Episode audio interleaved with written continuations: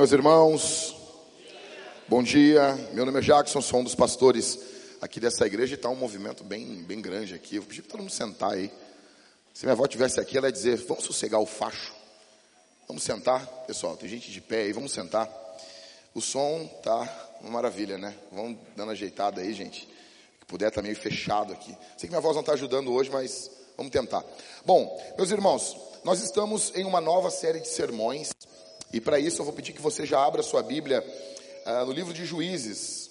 Fica com a Bíblia aberta aí no livro de Juízes. Não fecha. Nós vamos trabalhar no livro de Juízes. Aleluia. Glória a Deus. Bendito seja o nome de Jesus. Bendito seja o nome do Senhor. Abre a Bíblia aí em Juízes. Tá bom? Uma nova série de sermões. Hoje é um novo dia, é um novo tempo que começou, tá bom? Todos os nossos planos vão tudo se dar mal. Então, gente, eu estou muito feliz, eu estou muito empolgado para pregar isso aqui para vocês. Uh, foi uma benção ontem ali na Vintage de Canoas, foi uma benção, uma benção, uma benção, uma benção, tá? E eu creio que Deus pode fazer mais ainda aqui no nosso meio, porque o Senhor ele não está preso a uma benção, ele pode fazer mais. Tá bom? Então, se você está nos visitando, eu quero dizer que você é muito bem-vindo. Você, talvez você não, não faz parte aqui da nossa igreja, uh, você é novo, você talvez está nos visitando, veio de uma outra igreja, ou você nem é cristão e você está nos visitando, eu quero dizer que é uma alegria muito grande ter você aqui conosco, né? É, é, nós ficamos muito felizes. Se você não tem uma Bíblia, eu gostaria que você nos falasse para algum irmão sentar perto de você, para você ir acompanhando. Ah, mas pastor, eu quero ficar no meu cantinho aqui. Então nós vamos projetar os textos aqui, nesse telão aqui. Eu gostaria que você fosse acompanhando a narrativa junto comigo, tá bom, meus irmãos? Meu pai do céu, o som deve estar horrível. Arrume isso aí, cara, tá horrível esse som. Eu estou me segurando para não xingar todo mundo aqui. Estou segurando para invocar meu pastor interior aqui. Por favor, esse som está fechado, está horrível, gente. Me disseram que tinham testado antes. Me mentiram. Uh, ontem lá na sede estava muito bom, lá, na, lá em Canoas estava muito bom o som. Eu não sei, preciso que vocês conversem, marquem, risca assim, ó. Vamos deixar desse jeito aqui o microfone. Tá bom? Se não, me dá um microfone de fio mesmo, gente. E a gente quebra esse microfone aqui, ou testamos ele depois. Irmãos, é, são nove anos de igreja. Eu já tive vontade de quebrar alguns microfones aqui, mas eu olho para umas pessoas e eu penso que eu vou traumatizar elas assim. Entendeu? Já tive vontade já. A vontade não, não faltou. Tá bom?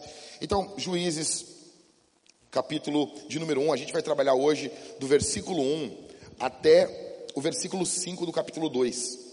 E o título do sermão hoje é Deus bom, povo mau. Deus bom, povo mau. Gostaria que você estivesse prestando atenção aí. Estão vendo um microfone para mim aqui? Uh, Quaresma.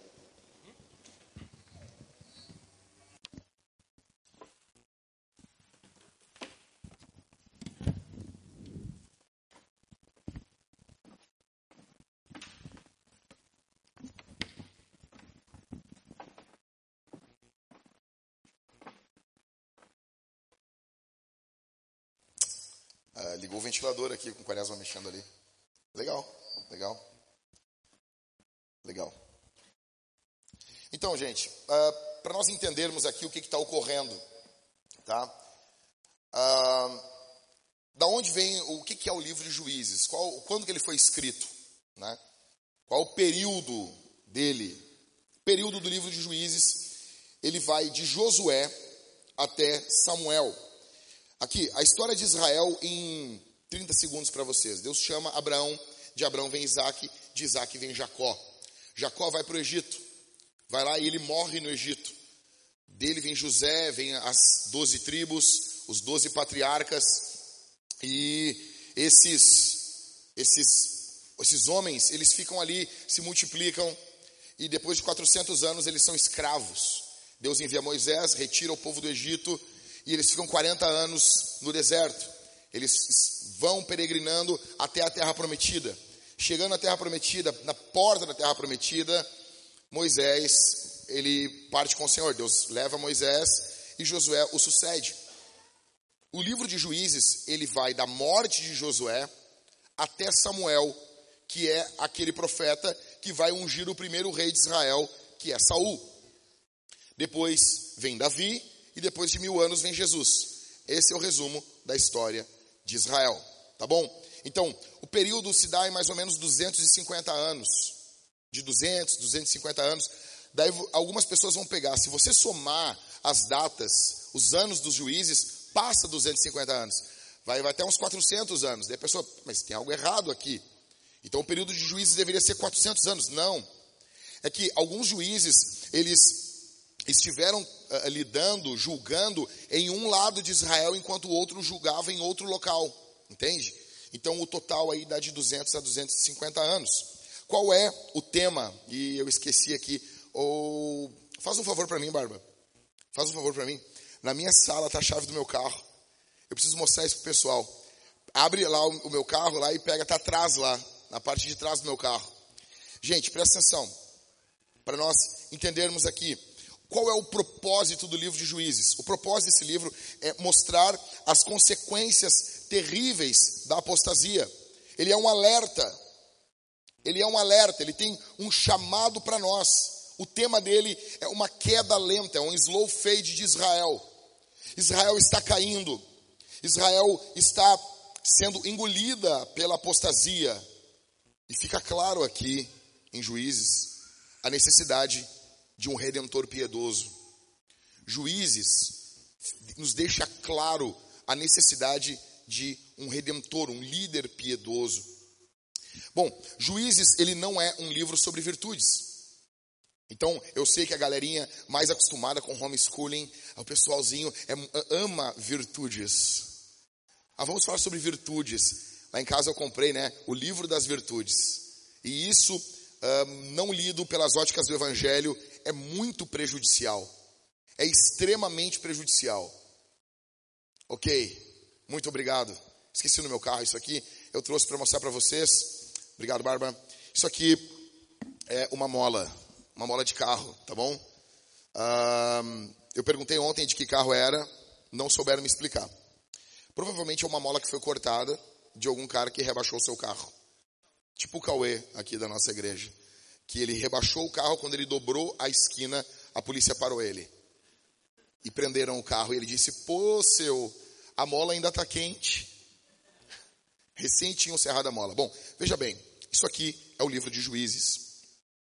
Quando eu comecei a estudar o livro de juízes, na verdade, sim, quando eu lia o livro de juízes, algumas coisas que eu li sobre o livro de juízes, eu sempre tive a impressão que o livro de juízes, ele era uma espécie de um ciclo que se repetia. A gente pensa que o livro de juízes é um ciclo que vai se repetindo, que vai repetindo, repetindo e repetindo. Só que é, essa é uma visão muito é, é, superficial do livro. Por quê? Basicamente, o livro de juízes é: vem um opressor, o povo chora, se arrepende dos seus pecados, então Deus envia um juiz, um libertador enquanto esse juiz vive, o povo está bem. Depois esse juiz morre, o povo se desvia. E depois o povo se desvia, vem um opressor. E depois do opressor, o povo se arrepende, chora. Deus manda um juiz, um libertador. E se você ler o livro de juízes, você vai ver que isso se repete. Então, na visão mais leiga, é, é um ciclo. Só que a ideia do livro de juízes não é um ciclo, a ideia do livro de juízes é uma espiral. Por quê? Porque ele tem a característica de um ciclo, porém, na dimensão que ele ocorre, ele está sempre caindo. Ou seja, o povo se desviou, vem um opressor, o povo se arrepende, vem um libertador, o, o libertador morre, o povo se desvia. E quando o povo se arrepende de novo, o povo se arrepende com menos intensidade do que se arrependeu da outra vez. O opressor vem mais violento. O libertador não é tão virtuoso. Então, a qualidade do arrependimento vai diminuindo. A qualidade do juiz vai diminuindo. Juízes é uma queda em espiral. Juízes é como essa mola. Isso aqui é muito sério. Por quê? Porque provavelmente isso pode se parecer com a vida de muitas pessoas aqui. Você até se arrepende, mas você não se arrepende como você se arrependia antes. Você até leva a sério o seu pecado, mas você não leva tão a sério como você levava antigamente. E isso é muito, muito sério. Extremamente sério. Assim como o livro de Juízes, eles viviam entre outros deuses. Nós estamos vivendo entre muitos deuses, e a ideia dessa cenografia aqui é exatamente essa. Nós estamos vivendo entre muitos deuses. Você pode ver esses deuses na nossa cidade. E não, eu não estou falando apenas desses deuses mais visíveis. Por exemplo, das religiões afro. Não, isso é muito fácil de identificar. Eu estou falando dos deuses que estão o tempo todo ao nosso redor. O dinheiro. Ele é um deus. Ele se torna um deus na vida daqueles que o servem, o adoram. O sexo. O sexo para muitas pessoas é um deus. Nós estamos vivendo entre muitos deuses. Carreira. A carreira se tornou para muitos homens e mulheres aqui uma espécie de Deus. Porque isso está lhe dando, lhe conferindo identidade, felicidade. Isso está conferindo a você um amor próprio. Tudo aquilo que ocupa o lugar de Deus, tudo aquilo que, que toma os nossos sacrifícios para o qual nós vivemos, para o qual nós dedicamos a nossa identidade, todo o nosso ser, isso se torna o nosso Deus. Então nós estamos vivendo entre muitos, muitos deuses. A felicidade pessoal hoje ela é um Deus. Faça o que te faz feliz, não é? E se mata em nome disso. Ah, você tem que ter uh, liberdade. A liberdade para muitas pessoas é um Deus. Ah, você tem que fazer isso. E as coisas vão se tornando deuses. Então, assim como os juízes, nós vivemos entre os deuses. Veja, o povo de Israel, eles deveriam tomar posse da terra. O povo de Israel tinha que se apossar da terra. Só que não fez isso. Ou ele fez isso pela metade. Ele fez isso não exatamente como Deus mandou. E nós somos assim muitas vezes. Se você é um cristão pela metade, é para você que eu quero pregar aqui essa manhã. Então, lembrando, é uma espiral descendente. Eles são incompletos. E por serem incompletos, eles estão caindo. Eles estão caindo, caindo e caindo. Mas chega de introdução, vamos aí para o texto. Fica com a tua Bíblia aberta. Do verso 1, nós vamos ler um, um, grande, um grande trecho. E normalmente em grandes trechos, a gente, atenção se vai embora. Eu preciso que você faça aí uma força, entendeu? Para focar aqui. Ah, mas eu tenho as contas para pagar. Nenhuma conta a gente consegue pagar segunda-feira, é, domingo. Vai cair só na segunda, entendeu? Não vai mudar nada. Lê comigo o texto. Nós vamos ler do verso 1 ao verso 18. A primeira coisa que fica clara nesse texto para nós é: um povo mau pode ter vitória. Eu não estou falando que um povo mau tem vitória. Eu não estou falando que gente má tem vitória. Eu estou dizendo que um povo mau pode ter vitória. Verso 1. Depois da morte de Josué, os filhos de Israel consultaram ao Senhor, dizendo: Quem de nós será a primeira tribo a lutar contra os cananeus? O Senhor respondeu: A tribo de Judá será a primeira. Eis que entreguei a minha terra nas mãos dessa tribo. Então, os filhos de Judá disseram aos seus irmãos da tribo de Simeão: Venham conosco, a herança que nos caiu por sorteio, e lutemos contra os cananeus. Depois também nós iremos com vocês a herança que lhes caiu por sorteio. E os filhos de Simeão foram com eles, e os filhos de Judá. E os filhos de Judá atacaram, e o Senhor lhes entregou nas mãos os cananeus e os ferezeus. E em Bezeque mataram dez mil homens em Bezeque, encontraram Adoni Bezeque, ou senhor de Bezeque, tá? Encontraram Adoni Bezeque e lutaram contra ele e derrotaram os cananeus e os ferezeus. Adoni Bezeque fugiu, mas eles o perseguiram e prendendo lhe cortaram os polegares das mãos e dos pés. Então, Adonibezeque disse: setenta reis lhe cortaram os polegares das mãos e dos pés. Setenta, perdão, setenta reis a quem haviam sido cortados os polegares das mãos e dos pés apanhavam migalhas debaixo da minha mesa. Assim como eu fiz, assim Deus me retribuiu. E o levaram a Jerusalém, onde morreu. Ele tinha uma noção que aquilo era um juízo contra ele. Verso 8. Os filhos de Judá atacaram Jerusalém e, tomando-a, mataram os seus moradores e puseram fogo na cidade. Depois, os filhos de Judá foram lutar contra os cananeus, que habitavam nas montanhas no Negueb e no Cefelá. Também atacaram os cananeus que moravam em Hebron, cujo nome era antes Kiriat Arba, e derrotaram Cesai, Aimã e Talmai. Dali os filhos de Judá marcharam contra os moradores de Debir, que antes era chamada de Kiriat Sefer.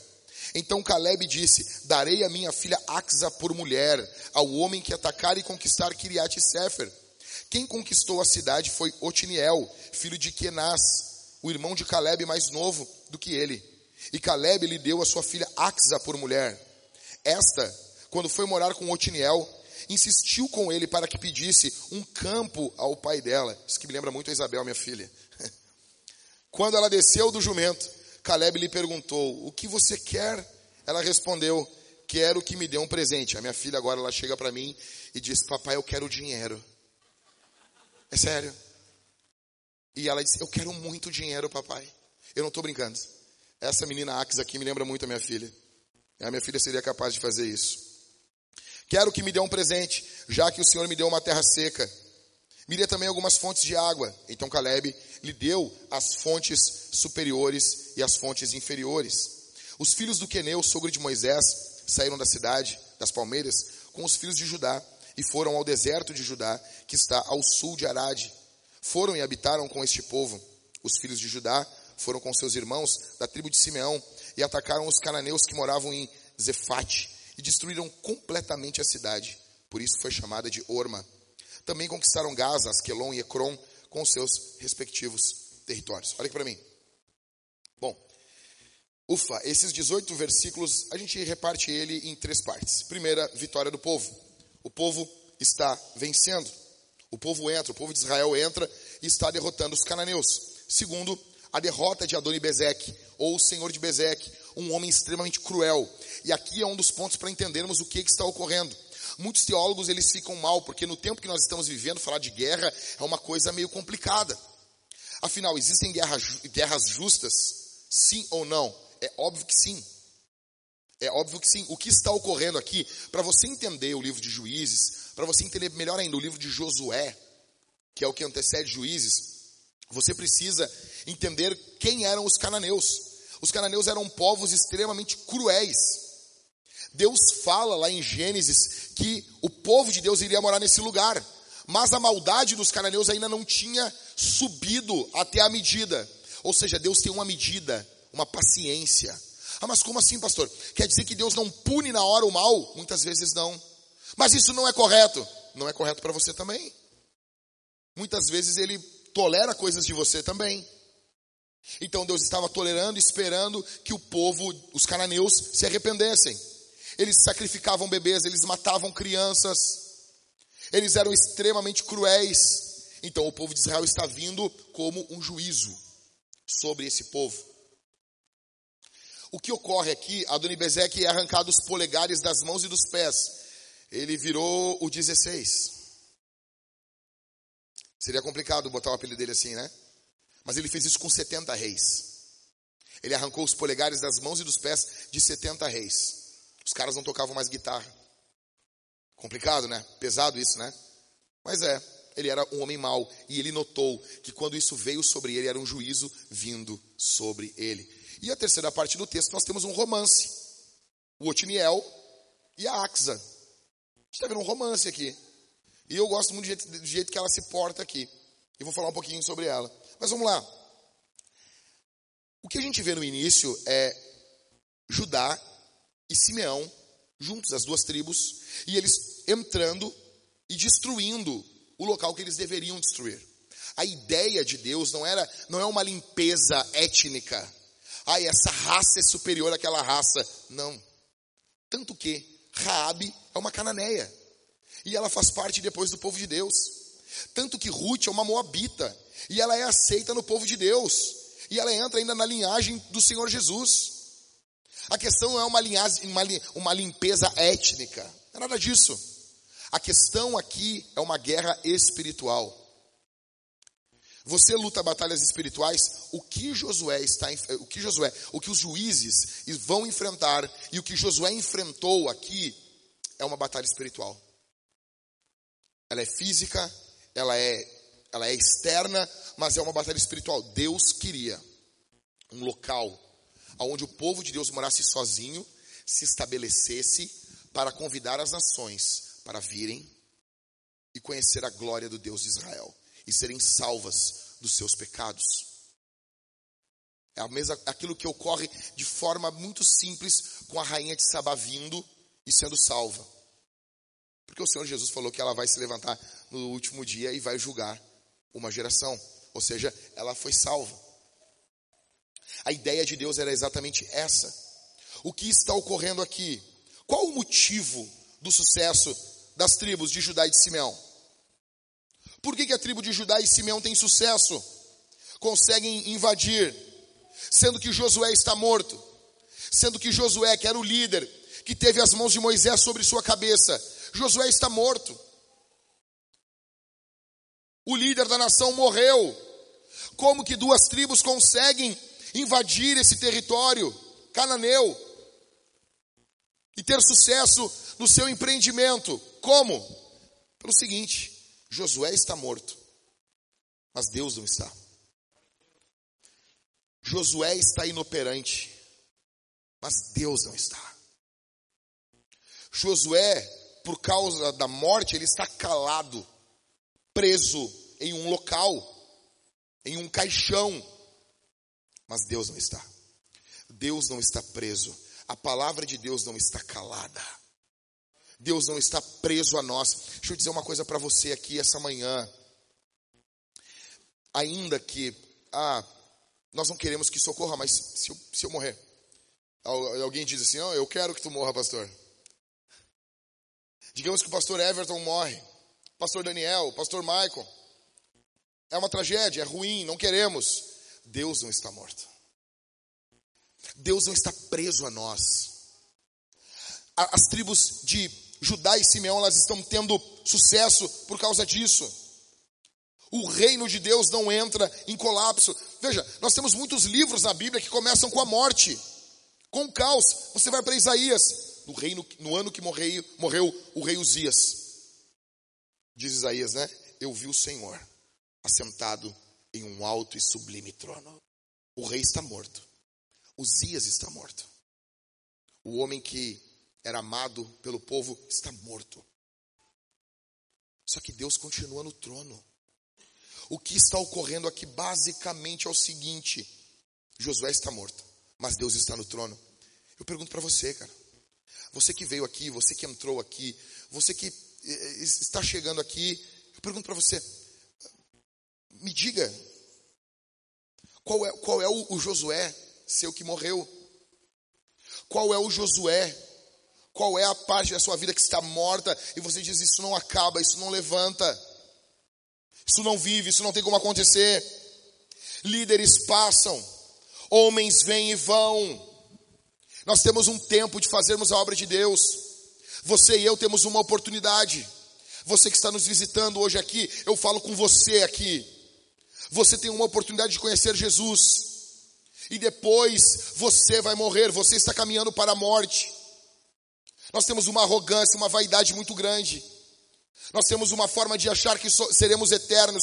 Você que está nos visitando aqui, você não é eterno. Você que congrega aqui na Vintage, você não é eterno. Líderes passam, mas Deus continua com a sua missão. Em segundo, qual é a postura dessas tribos? Quando você abre o texto bíblico, o que eles estão fazendo? Depois da morte de Josué, os filhos de Israel fizeram o que? Verso 1. O que? Tá ruim, hein? Eles consultaram o Senhor. Eles buscaram a Deus em oração. Eles são humildes, eles estão buscando o Senhor, eles estão orando, eles estão dependendo de Deus. Deixa eu dizer uma coisa para você: nós dependemos muito da força do nosso braço. Ah, mas os meus filhos eu quero que eles sejam uma bênção. E você lê tudo, tudo, todos os livros sobre criação, e você lê tudo, lê Cara, deixa eu dizer uma coisa, meu irmão e minha irmã. Se você não ora todos os dias pelo seu filho, esqueça. Dane-se os livros. Se esses livros não são banhados em oração, se esses livros não são banhados em comunhão com Deus, nós confiamos muito na força do nosso braço, nós queremos pregar o Evangelho, nós queremos alcançar as ações, e nós ficamos confiando, confiando, confiando na força da nossa retórica, da nossa técnica. Nós vemos ainda a humildade, nós vemos duas tribos andando juntas, nós vemos Simeão e Judá andando juntas, buscando a Deus, unidos. Sempre que o povo de Deus se unir, vitórias vão acontecer. Sempre que o povo de Deus andar unido, nós vamos ter vitória. Qual a consequência que vemos aqui?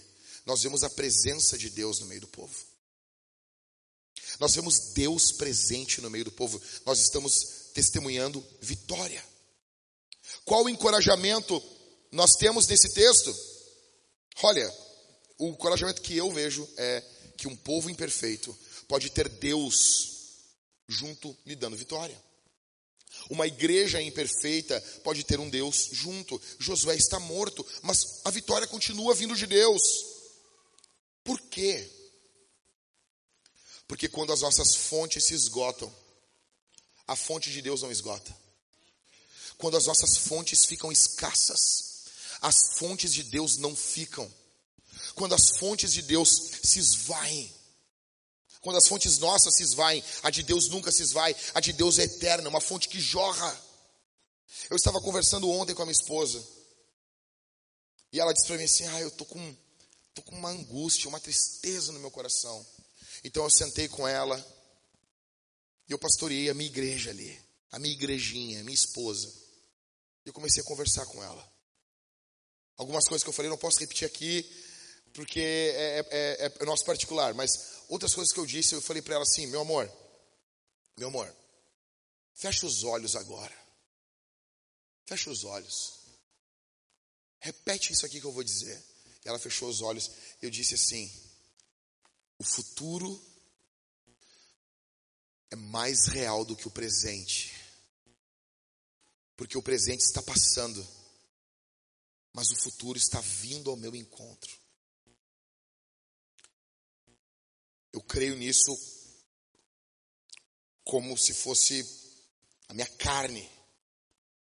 O presente, eu estou o tempo todo deixando o presente para trás. O futuro é algo muito mais real. É por isso que a fé cristã, ela é escatológica, ela é futura. Ela aponta para algo que vai se concretizar, para algo que está vindo e vai me engolir e vai me possuir o reino de Deus vai englobar tudo. Seremos engolidos pelo reino de Deus. Eu disse: Tu não está presa. Essa ansiedade eu conheço muito bem. Falei para ela: tu, me ajudou muito em tempos de ansiedade. Eu disse para ela assim: Essa ansiedade, ela é como uma areia movediça. Quanto mais tu te mexe, quanto mais tu pensa nela, mais tu te afunda, mais tu vai afundando, afundando, afundando. Eu disse, meu amor, fica parada agora. Não luta contra essa ansiedade. Tu vai ficar uns dois, três, quatro dias talvez ansiosa, mas mira no futuro. Mira no futuro. Mira no que Deus tem para ti. Não fica preso nesse momento. Judá e Simeão estão tendo vitória, por quê? Porque eles estão olhando uma terra, veja que coisa fabulosa isso. Eles estão olhando uma terra e eles estão vendo, queremos possuir essa terra porque ela foi prometida a Deus, por Deus para nós. Eles estão indo, prosperando, tendo sucesso, porque eles estão enxergando um futuro. Uma das formas do diabo destruir você, ele quer que você não veja um futuro. Quando eu estava em, em dezembro, tendo uma crise profunda de ansiedade e depressão, Eu já conhecia essas verdades, mas eu não tinha experimentado elas de forma tão profunda na minha vida. Então teve um dia, a minha filha chegou e disse: O papai está triste. E eu não choro na frente da minha filha. Eu faço de tudo, ela é muito pequena ainda para suportar, para ver um adulto chorando, ela não lida. A não ser quando é algo que eu estou me alegrando no Senhor. Mas aquele dia eu estava com um buraco dentro do meu coração e a minha filha sentou no meu colo, na, assim no sofá que nós temos, na sala de TV que não tinha TV. E daí eu sentei e a minha filha disse assim: Papai, o que tu vai fazer? Aí eu apontei para a parede assim. Eu disse: O papai vai botar uma TV ali, ó. É o que o papai vai fazer. Você pode dizer coisa de louco, né? Aí eu abracei minha filha e eu comecei a chorar. E eu disse assim, ó, o papai vai botar uma TV ali e nós vamos ver desenho junto. E a gente vai rir junto. E o papai vai fazer cosquinha em ti. E eu estava com um buraco dentro de mim. Só que o presente estava muito pesado. Então eu estava olhando para o futuro. Porque, ah, mas e se isso continuasse? Meu velho, se continuar eu vou olhar para mais longe ainda. Se continuar, eu vou olhar para dois anos para frente. Eu vou olhar três anos para frente. Se continuar, eu vou olhar para a volta de Jesus. Porque, como diz certo poeta, toda dor é por enquanto. Judá e Simeão estão avançando, porque Deus está cuidando, porque Deus está protegendo. Talvez o teu presente, ele é um presente complicado. Talvez é como se Josué estivesse morto. Talvez é como se você tivesse perdido uma pessoa muito amada, ou talvez você perdeu uma pessoa muito amada. Deus não está preso a esse momento da sua vida, e nem você está. Nem você está. Qual encorajamento? As nossas fontes se esgotam. A fonte de Deus não se esgota. Em quinto, fica claro aqui, ajuda de Simeão ajudar. Olha aqui para mim, gente. Quando que uma igreja começa a colapsar? Quando que uma igreja começa a dar problema? Quando que uma igreja ela fica complicada de você fazer parte dela e ela está caminhando para a sua morte? Quando a desunião dentro da igreja, quando a desunião entre os pastores, entre os diáconos, entre as irmãs, quando existe fofoca, toda sorte de maledicência, essa igreja está caminhando para a morte. Por quê? Porque a obra de Deus é feita com união, nós somos o corpo de Cristo. Você pode ver, Simeão está ajudando a tribo de Judá, eles estão tendo vitória. Você quer ver Deus operar no nosso meio? Você quer ver Deus fazer alguma coisa? Você quer ver Deus estender a sua mão? Seja unido aqui. Os GCs unidos. Os grupos caseiros de conexão unidos. Os irmãos unidos. Nós temos agora quarta-feira, eu vou falar sobre esse texto na quarta de um jeito um pouco diferente. A introdução aqui para vocês, eu dei o panorama de juízes, expliquei, é isso, aquilo, aquilo outro. Na quarta eu vou literalmente falar assim: juízes são 12 caras fazendo porcaria, para não dizer outro nome. É basicamente isso. Nós devemos estar aqui juntos na quarta-feira, felizes, alegres, comendo um pedaço de carne de um animal morto, sorrindo com carne no meio dos dentes. Aqui ninguém vai julgar você, meu irmão. Aqui você é bem-vindo. Venha como você estiver. Os caras vêm sujo, com graxa, parecendo aqui, parece, o, a, parece a caverna de Adulão aqui, um bando de louco aqui, um hospício na quarta-feira, cantando sem nenhum instrumento. Parece uma seita. Parece que nós vamos sair daqui e vamos para uma fazenda fazer um suicídio coletivo. Não vai acontecer isso aí, Davi, fica tranquilo. Então veja, eles estão unidos. Agora, a última parte que a gente vê do texto é a família de Caleb. A gente vê a Axa, uma menininha muito decidida da vida. Axa, eu, eu, cara, eu amei essa menina aqui, cara. Achei demais ela. Ela é demais. Ela é fenomenal. E ela é muito decidida. Por que, que ela é tão decidida desse jeito? Por que, que ela é tão decidida, gente? Porque ela é filha de Caleb, velho. Caleb é um, é um coroa que está com tudo em cima. Ele chegou e disse assim: Ó, eu quero Hebron. O que, que tu quer, meu? Me dá uma cidade. O cara quer uma cidade, velho. Pô, pega aí, alvorada para ti. Não, não. Não, não, não. Tô falando sério. Aí ele ganha Hebron. Ele ganha Hebron. Você vai ver isso mais adiante. A gente está vendo Axa. A família de, de Caleb é uma miniatura do que a família de Israel deveria ser. A família de Caleb é uma miniatura do que a nação toda tinha que ser. Primeiro, nós vemos um homem. Caleb é um homem, ele quer um homem de Deus casando com a sua filha, um homem corajoso. Ele quer um homem que tenha coragem para proteger a sua filha. Então, qual é a missão? Toma uma cidade. E quem tomar a cidade vai ganhar minha filha. Vocês noção disso? O cara vai, vida louca. O cara estava saindo do grupo e escolhi esperar. O cara não aguentava mais. O cara, tá, as pessoas, não, tu tem que esperar o tempo de Deus. Ele estava no Salmo 70, apressa-te, ó Deus. Ok? E estava louco, ele queria casar, ele queria fazer filho, ele queria enlouquecer. Okay? Então assim, aí Caleb, ele quer um homem.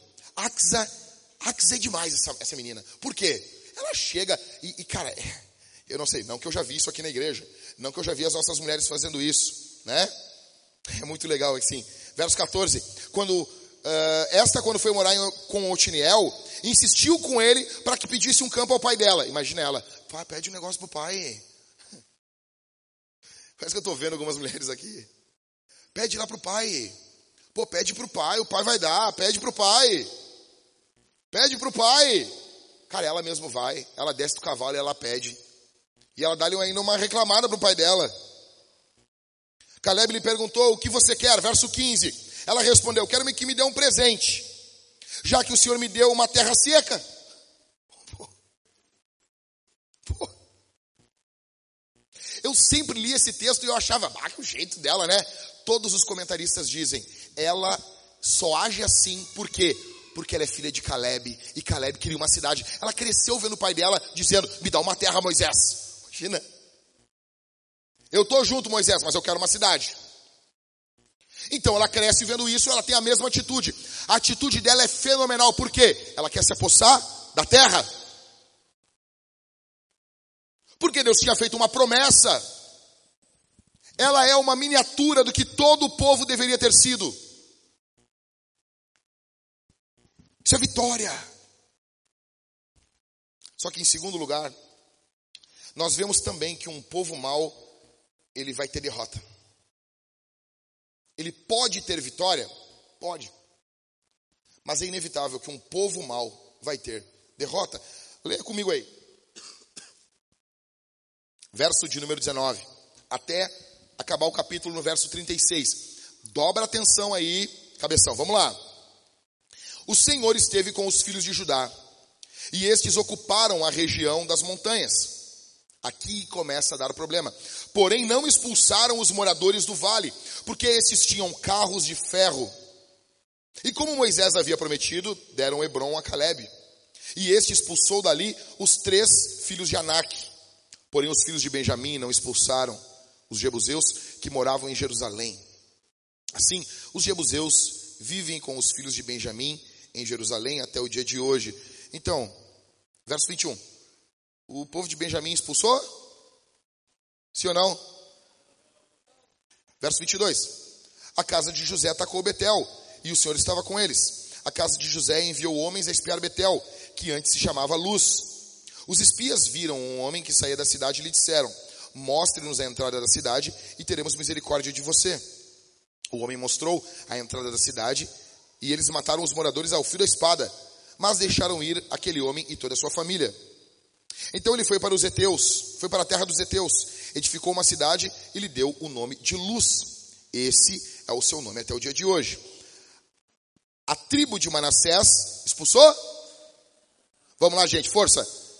Não expulsou. Não expulsou os moradores de Bet-Sean, nem os de Tanak, nem os de Dor, nem os de Ibleão, nem os de Meguido, todas com as suas respectivas aldeias. Os cananeus continuam a viver naquela terra. Verso 28.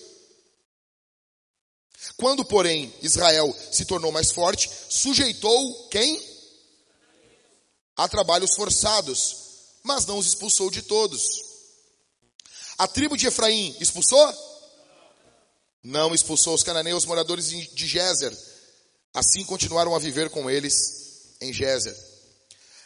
A tribo de Zebulon não expulsou os moradores de Quitron, nem os de Naalo. Os cananeus continuam com eles, sujeitos a trabalhos forçados. Verso 31. A tribo de Azer conseguiu? Não. A tribo de Azer não expulsou os moradores de Aco, nem os de Sidom, nem os de Alabe, os de Aquisibe, os de Elba, os de Afeca, os de Reobe. Os azeritas continuaram no meio dos cananeus que moravam na terra, porque não os não os não expulsaram. A tribo de Naphtali expulsou? Não expulsou os moradores de Bet-Semes, nem os de Bet-Anate. Mas continuou no meio dos cananeus que moravam na terra. No entanto, os moradores de Bet-Semes e de Bet-Anate ficaram sujeitos a trabalho, trabalhos forçados. Os amorreus levaram os filhos de Dan a se retirar para as montanhas e não deixavam descer ao vale. Tem noção disso? Eles levaram a, a, uma tribo do Senhor e eles prenderam a tribo do Senhor numa localidade. Verso 35.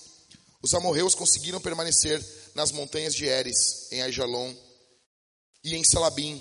No entanto, a mão da casa de José prevaleceu e os amorreus foram sujeitos a trabalhos forçados. O território dos amorreus ia desde a subida de Acarabim e desde Sela para cima. Veja, numa visão humana, o que está ocorrendo aqui? Vitória. O povo de Israel entrou na terra, o povo de Israel derrotou algumas regiões, se apossaram de algumas localidades e em outros locais, o povo de Israel sujeitou aquele povo a trabalhos forçados. Numa visão humana, teve uma tribo apenas que ficou impedida de vir. Se você pegasse um placar humano, cananeus versus Israel, quem está ganhando? Quem? O povo de Israel. O povo de Israel está vencendo. Está ganhando numa visão humana. Só que, biblicamente, o povo de Israel está perdendo. Aqui começam as derrotas que nós vamos ver em todo o livro de juízes. Aqui começam tudo. Israel vence, está com o controle, mas não inteiramente. Israel estava sendo, devia ser usado como instrumento por Deus contra a maldade dos cananeus. Israel deveria ser uma nação modelo, um farol para convidar outros a ver. Só que antes de fazer isso, eles tinham que se estabelecer. A pergunta que fica é: por que cargas d'água? O povo não expulsa os moradores dali. Por quê? Em primeiro, incredulidade. Eles não acreditam na palavra de Deus. Deus mandou fazer uma coisa e eles fazem outra. Igualzinho alguns de nós aqui. Deus manda você fazer uma coisa e você faz a metade. Conveniência.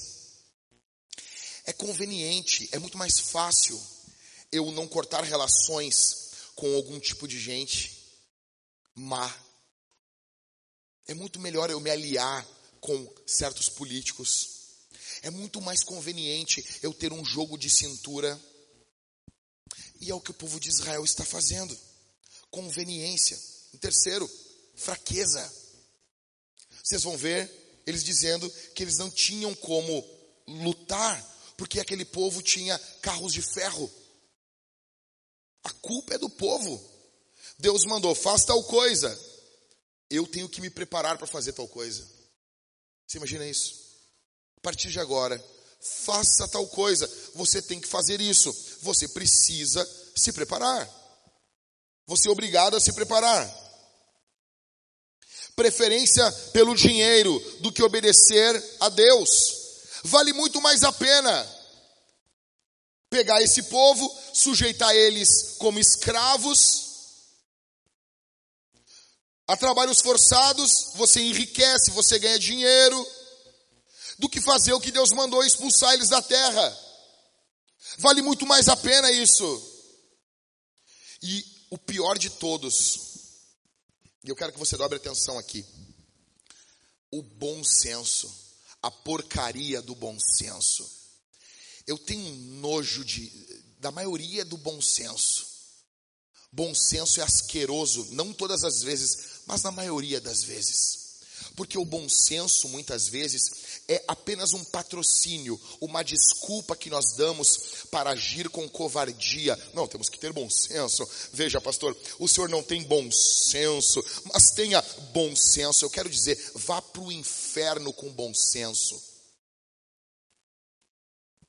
Temos que ter bom senso. Talvez você diga assim: ah, mas eu não volto mais a essa igreja. Mas por que você não tem bom senso então? Eu tenho que tolerar, mas você não me tolera? Você tem a palavra de Deus e você tem a porcaria do bom senso. Deus manda, faça isso. E você tem o bom senso. E você usa o bom senso. Estamos tomando conta. Mariane, nós estamos tomando conta da terra. Olha como estamos bonito. Olha como está lindo. A igreja ela tem isso aqui agora. Nós não podemos pregar certas coisas no púlpito. Nós não podemos falar que existem homens e mulheres. Eu pedi para Israel, nós vamos começar a cantar na igreja agora e teremos agora os homens cantem, agora as mulheres cantem. Por quê? Porque Deus fez macho e fêmea. Porque a Bíblia diz assim: Nós amamos quem pensa diferente, nós estamos com as portas abertas, mas nós pensamos assim. E a cultura quer que você se torne um tolerante, sendo que ela não tolera você. Sendo que ela não tolera o que pensamos. Não é pluralidade coisa nenhuma. O que o nosso povo quer basicamente é uma uniformidade.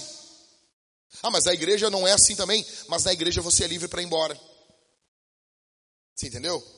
Na igreja você pode discordar e não fazer parte da igreja. Aqui dentro é assim. Nós pensamos assim. Nós pensamos assim. Nós temos um banheiro para mulheres e um banheiro para homens. E nós, e nós não queremos, e nós não queremos que um barbado de 40 anos esteja num banheiro com mulheres. Agora, se isso é ofensivo, que se ofendam. Se isso ofende, que se ofendam. Sabe por quê? Porque passam a vida toda ofendendo a Deus, ofendendo a igreja, e está tudo bem. É sobre isso.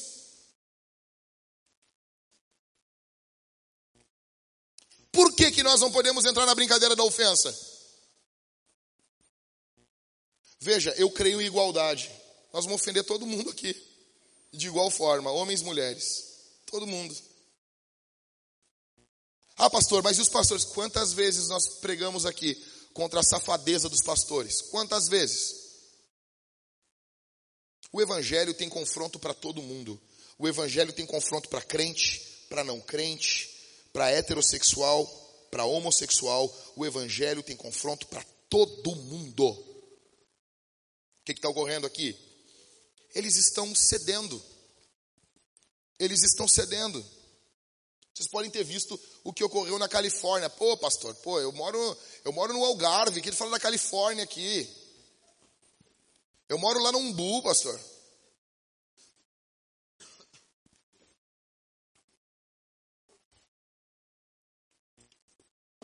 Os caras entraram com uma, uma, uma lei na Califórnia. Se não me engano, até oito anos você não pode ensinar ideologia de gênero na Califórnia. Oito anos, cara. Depois dos oito tu pode. O governo está dizendo é só, só até oito anos tu não pode. Só isso. O normal é o cara dizer assim, beleza, nós vamos segurar a onda. Mas com nove já pode. Pode. Ah, não, então tá. Estamos grande? Não. Quem é que está confrontando isso na Califórnia? A Disney. Entretenimento familiar. Por quê? Eles não estão aceitando. Faz um plebiscito, então, pergunta para as pessoas. Queremos ensinar isso aqui para as crianças? Sim ou não? Não. Não. Mas o povo de Deus vai muitas vezes tendo conveniência, tendo bom senso. Veja, pastor, não pode falar isso aqui no púlpito. Isso aqui, falar aqui no púlpito é perigoso.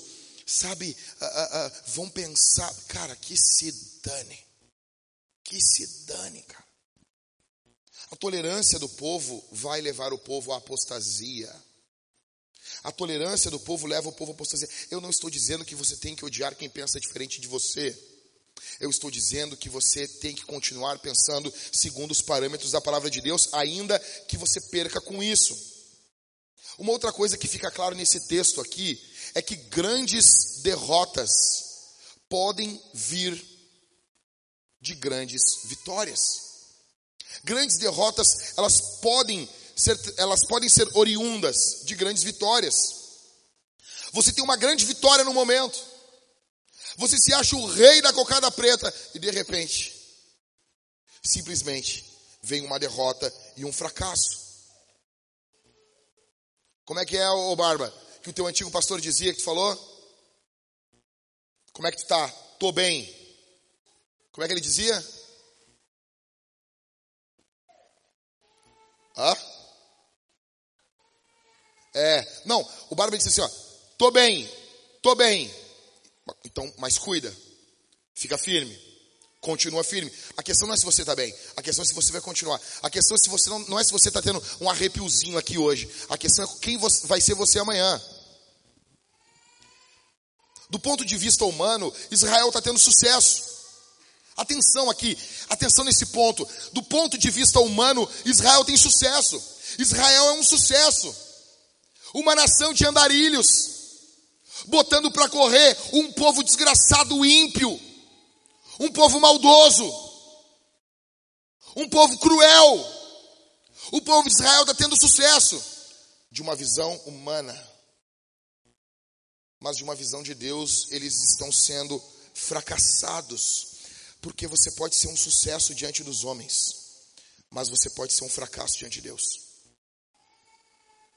Porque falar é a coisa mais fácil, até aqui o que eu estou fazendo. Quem diz para você que eu sou um homem de Deus? Quem diz para você que quando eu estou sozinho eu, eu continuo acreditando nas mesmas coisas que eu falo aqui em cima? O púlpito, como dizia meu pai na fé, pastor Daniel, é o local do covarde. Aqui em cima é muito fácil falar. A questão não é o que eu prego aqui simplesmente, a questão é quem sou eu quando ninguém está vendo, quando ninguém está me enxergando, quando eu estou sozinho. E se eu faço essa pergunta para mim, por que, que eu não vou fazer para você? Quem é você? Quem é você quando você está sozinho? Quem? Porque esse é você. Quem é você quando ninguém enxerga? Quem é você quando você tem um telefone com acesso à internet, sozinho em um lugar que ninguém está? Quem é você? Quem é você? Você pode ser um sucesso diante dos homens. E você pode, ao mesmo tempo, ser um fracasso diante de Deus. O povo de Israel em juízes é isso. É isso. É isso. A desobediência deles tem um motivo. Por que, que eles não se apostam na terra? Por causa do coração deles. O coração deles é incrédulo.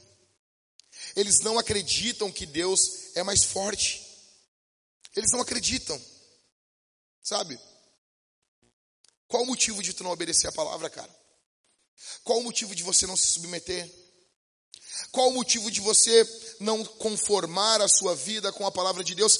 Porque veja, inevitavelmente você e eu iremos conformar a nossa vida a alguma visão, alguma lei, alguma regra, alguma coisa vai permear a nossa vida, alguma coisa vai ser senhor sobre nós. O jeito que Deus criou o mundo não tem como o homem ser senhor de tudo. Alguma coisa vai sujeitar você. Qual a razão da tua falta de generosidade? Eu fiz uma série sobre generosidade. Expliquei, ensinei. Qual a razão de você ser tão apegado ao dinheiro? Qual a razão de você não servir com dedicação, não evangelizar, não falar de Jesus, qual a razão de você não se converter? Você que está aqui nos visitando, se arrepender dos seus pecados, crer em Jesus como seu Salvador, qual a razão? A razão é essa, é o seu coração. O seu coração é mau. Seu coração é mau. Ontem estava pregando ali em Canoas, estava falando para os irmãos sobre os desafios que nós temos na plantação de igrejas. Pessoal do financeiro está literalmente da nossa igreja apavorado. Estão desesperados. Por quê? Porque essa semana nós temos que pagar as contas de tudo que nós gastamos ali em Canoas. Nós nem inauguramos a igreja ainda oficialmente. Nós temos que pagar o total da 29 mil. O mínimo que nós podemos pagar essa semana, 27. Pagar para os irmãos que emprestaram seus cartões de crédito, para onde nós tiramos empréstimo, para comprar as coisas, para começar a igreja de Canoas. Qual o motivo de nós, como igreja, sermos tão mesquinhos? Eu estava numa chonaria, no primeiro, quando o pastor Anderson levantou uma oferta de meio milhão de reais para começar um trabalho com mulheres. E veja, é, uma das coisas que mais uh, me pega é um dos desafios de ser um plantador de igreja no século 21 é que a igreja ela é desacreditada por causa de tantos escândalos. As coisas que envolvem a igreja elas são minimizadas. Eu vou dar um exemplo básico para vocês. Nós precisamos de 5 mil reais. Uma das coisas para canoas, nós precisamos botar duas telas. Estávamos pensando, vamos botar um, um, um data show? Não, podemos botar uma televisão, porque lá a igreja é menor.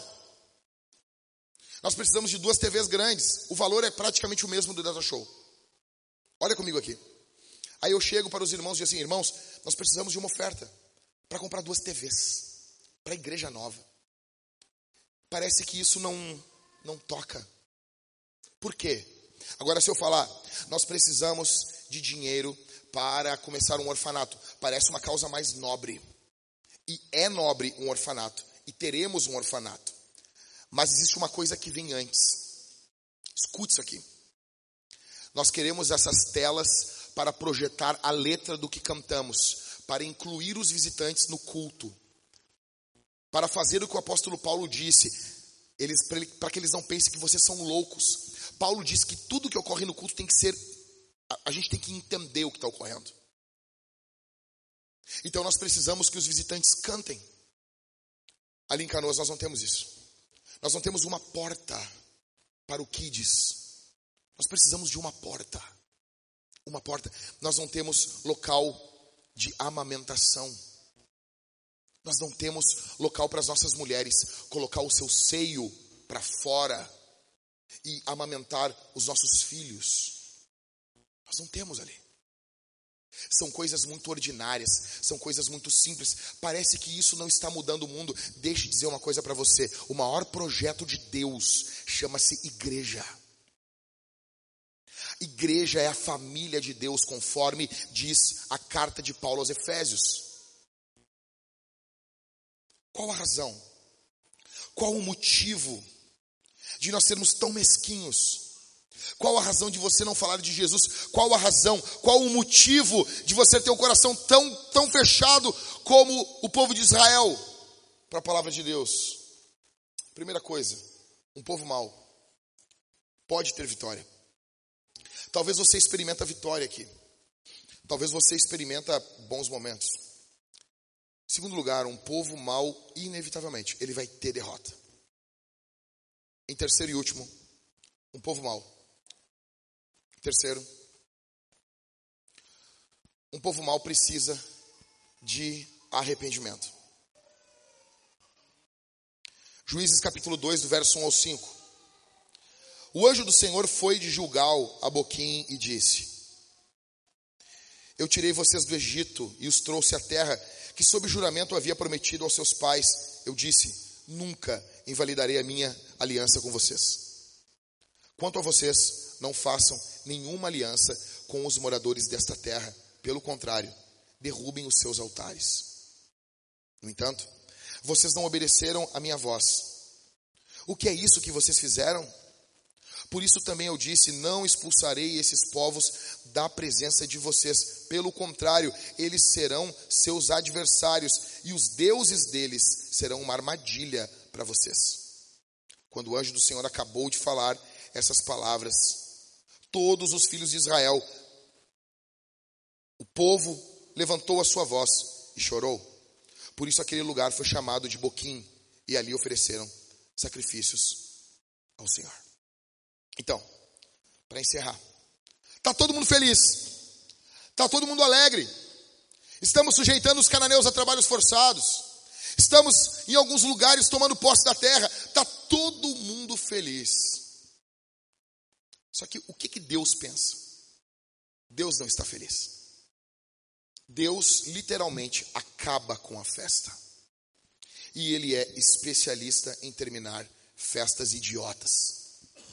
Ele é especialista, escute isso aqui. Deus é especialista em terminar festas idiotas.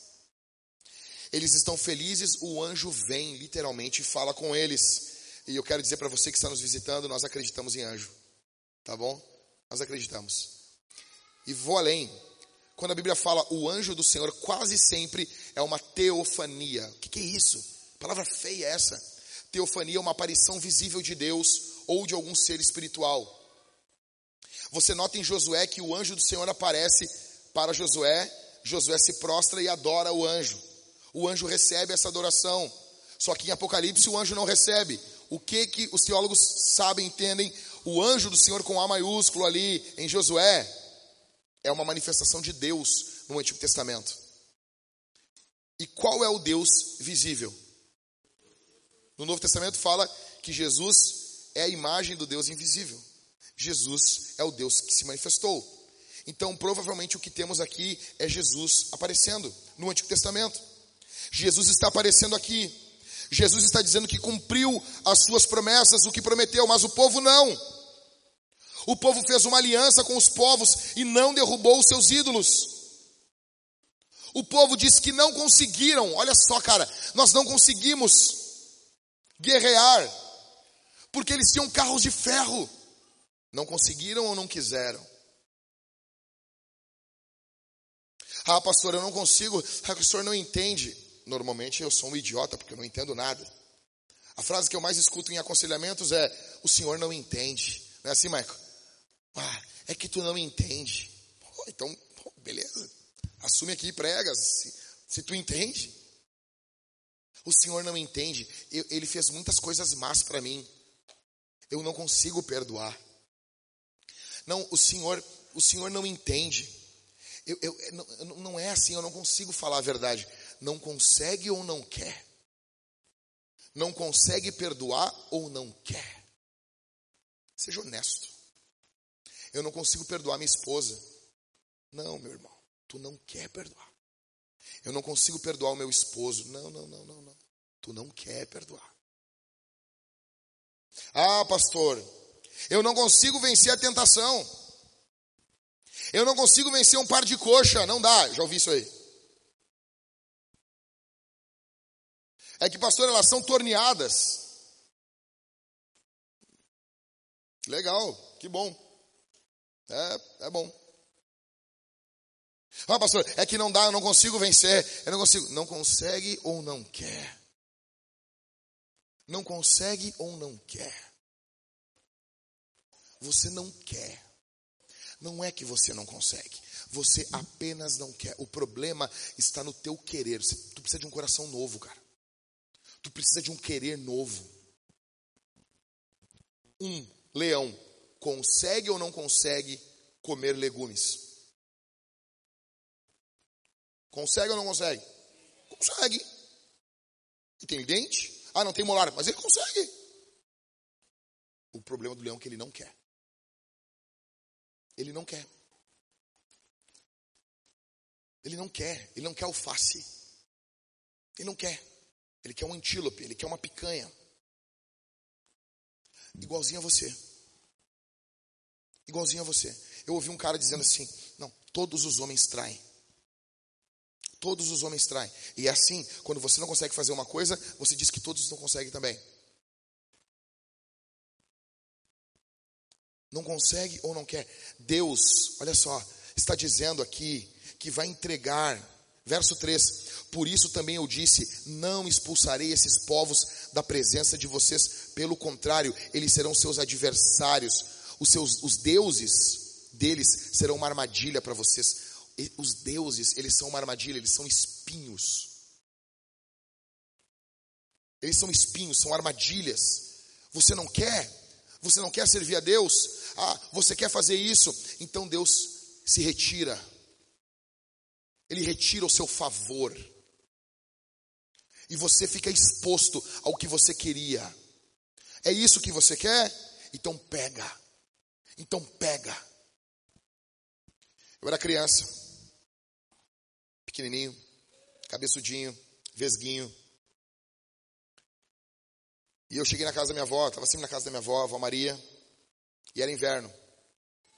E eu ficava ali, férias de inverno, tapado na sala e vendo vendo o show da Xuxa, os desenhos lá. Queria ver o He-Man, né? Daí estava lá bem feliz vendo o He-Man pela milésima vez. E eu gritava da, da, da sala: Ová! Quero bolacha! Lá minha avó vinha e trazia bolacha. Eu comia. Pão, pão, pão, pão, pão. Copão de Nescau quente. Então, chocolate, bolacha e comendo, e comendo. Alucinado. Ová, quero mais. Minha avó trazia. Minha avó, uma índia de, de, do interior do estado. Sabe aquelas índias que tem a cara tudo enrugada assim? Sabe? Meu índio, quando índio, não demora a envelhecer, mas quando envelhece, acabou, né? Acabou. Ah, tá louco. Parecia que te pegar no ferro de passar na rosto da minha avó, assim. O nariz da minha avó começava aqui e terminava aqui.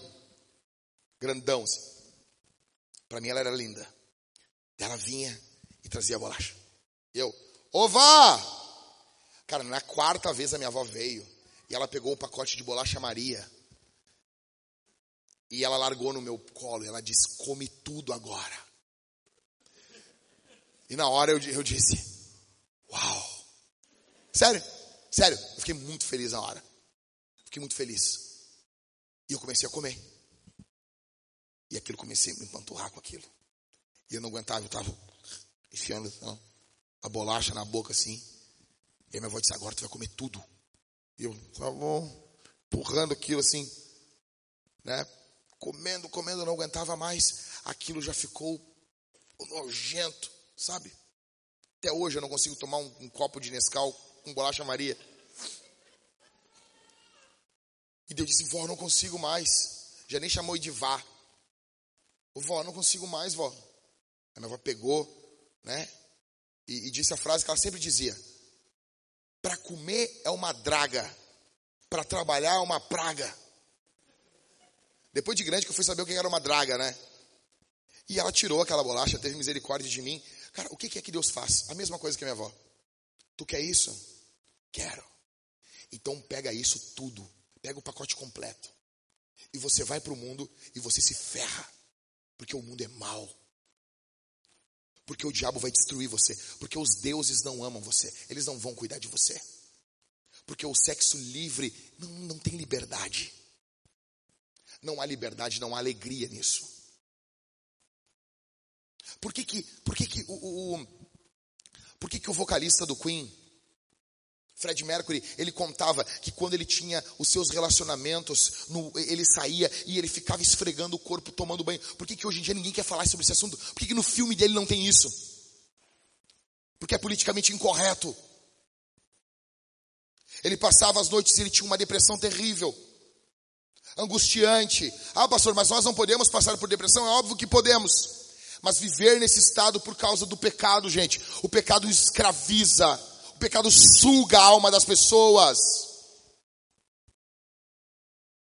Deus tem coisas boas para você. A vida com Deus é uma vida também que envolve prazer.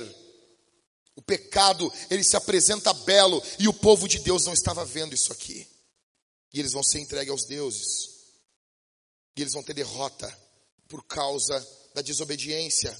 O povo vai chorar, se arrepende O povo lamenta, e eu amo esse texto que diz, verso 4: quando o anjo do Senhor acabou de falar essas palavras a todos os filhos de Israel, o povo se levantou, o povo levantou a sua voz e chorou. Por que, que o povo está fazendo isso?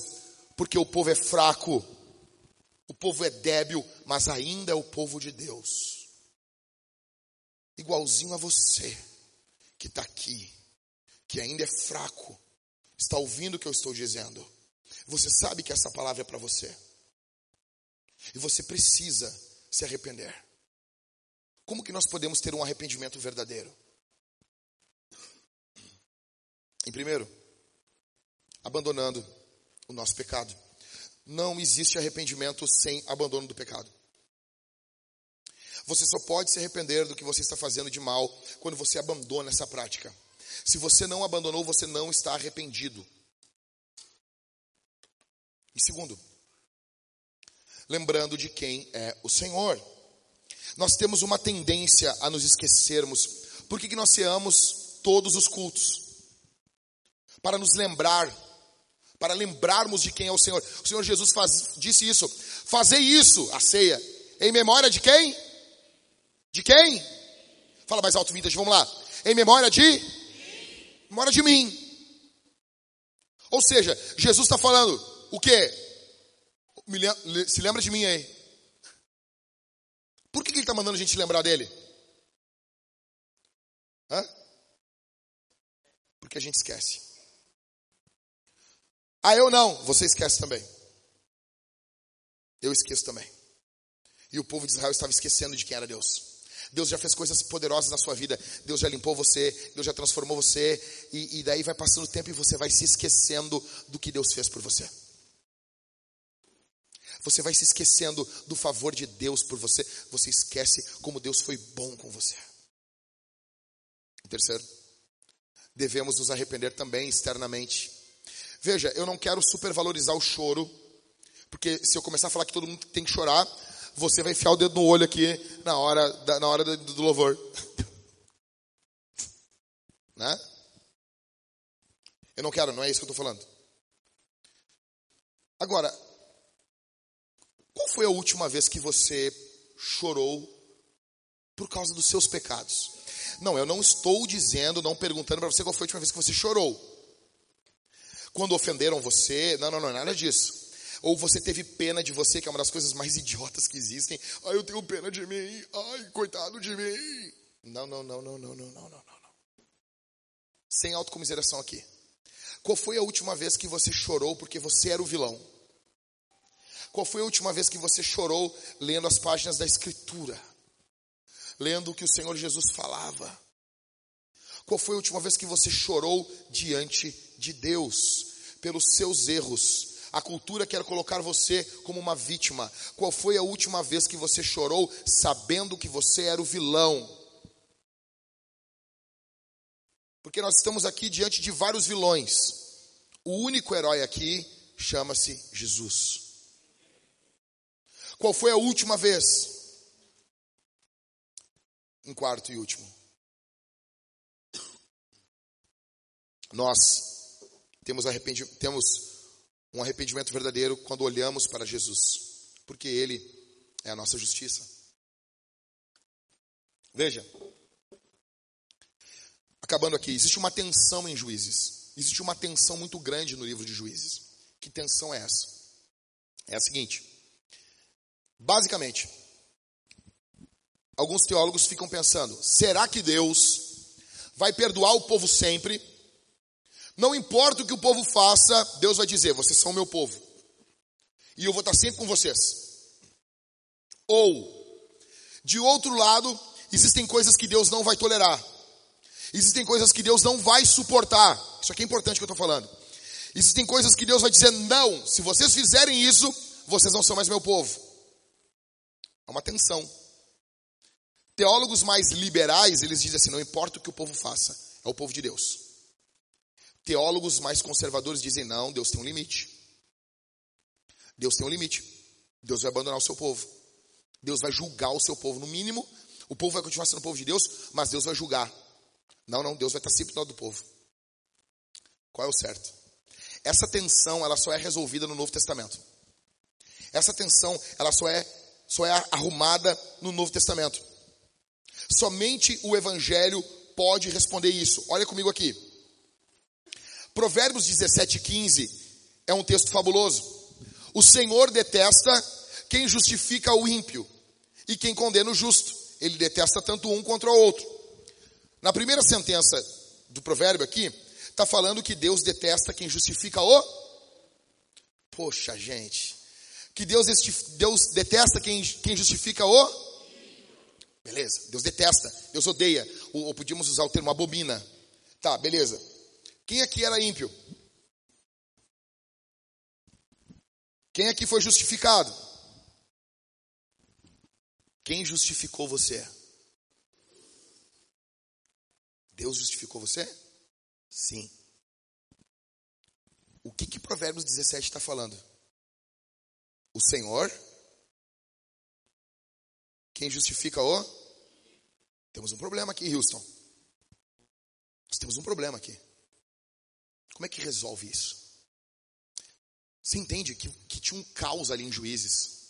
Como que faz? O povo está se arrependendo, mas tem pecado na jogada. Como que resolve isso? Provérbios está gritando: Deus detesta, Deus abomina quem justifica o ímpio. Mas eu sou justificado, sim. Por Deus, sim. Como que faz isso? Quando Paulo escreveu a carta aos Romanos, no capítulo 3, ele estava dialogando com Provérbios 17. Romanos 3, 26. Tendo em vista a manifestação da sua, ele continua sendo justo, no tempo presente, a fim de que o próprio Deus seja justo e o daquele que tem fé em Jesus. Ou seja, Jesus, a morte de Jesus, ela resolveu esse dilema. Por quê? Ou Deus nos justificava, ou ele era justo. Você entendeu? Você entendeu, gente? Ou Deus concedia justiça a nós, ou ele era justo. O que Paulo está falando? Que agora, por causa de Jesus, Deus, ele é justo e ao mesmo tempo justificador. Porque todo pecado foi julgado em Jesus. Quando Jesus estava na cruz, ele pegou todo, todo, todo o nosso pecado. Foi por causa disso que o pastor Daniel pregou semana passada. 2 Coríntios 5, 21. Aquele que não conheceu o pecado, Deus o fez pecado por nós, para que nele fôssemos feito justiça de Deus. Ou seja, a grande troca. A grande troca não está no texto, tá, gente? É a grande troca de Lutero. Qual é a grande troca? Para nós entendermos. Aqui sou eu. Aqui é Jesus. Aqui somos nós. Então pode escrever aqui eu, aqui dentro, aqui. Somos nós, é você. Eu e você. Então pensa em pecados. Vamos lá. Primeiro pecado aí na lista. Diz aí. Pecadão, pecadão.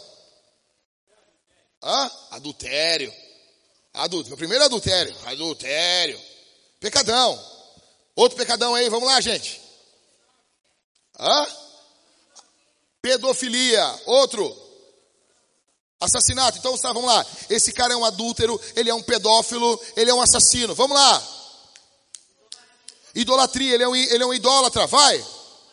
Pega a pedra aí e joga mesmo, vai. Ladrão. Ladrãozinho, vai, vai. Hã? Ele é um homossexual. Vai. Hã?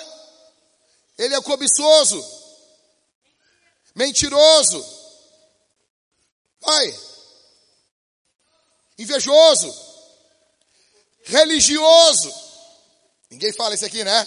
Fofoqueiro, vamos lá, vamos lá, vamos lá, vai, vai, avarento, idólatra já foi, vai, egoísta, é isso que tu és. Ninguém pegou, ninguém pegou, só, só a Jéssica pegou, né? Vai. Hã? Dava falso testemunho, é um mentiroso. Vai. Vocês entenderam? Todos esses pecados que nós falamos aqui, eles estavam sobre Jesus. Jesus morreu na cruz como um ímpio. Jesus morreu na cruz como um adúltero. Jesus morreu na cruz como um homossexual. Jesus morreu na cruz como um pervertido sexual, um pedófilo. Jesus morreu na cruz como um ladrão. Jesus morreu na cruz como um falso religioso. Jesus morreu na cruz como um avarento. Jesus tomou sobre si todos os nossos pecados. Essa é a grande troca. Foi isso que Jesus fez.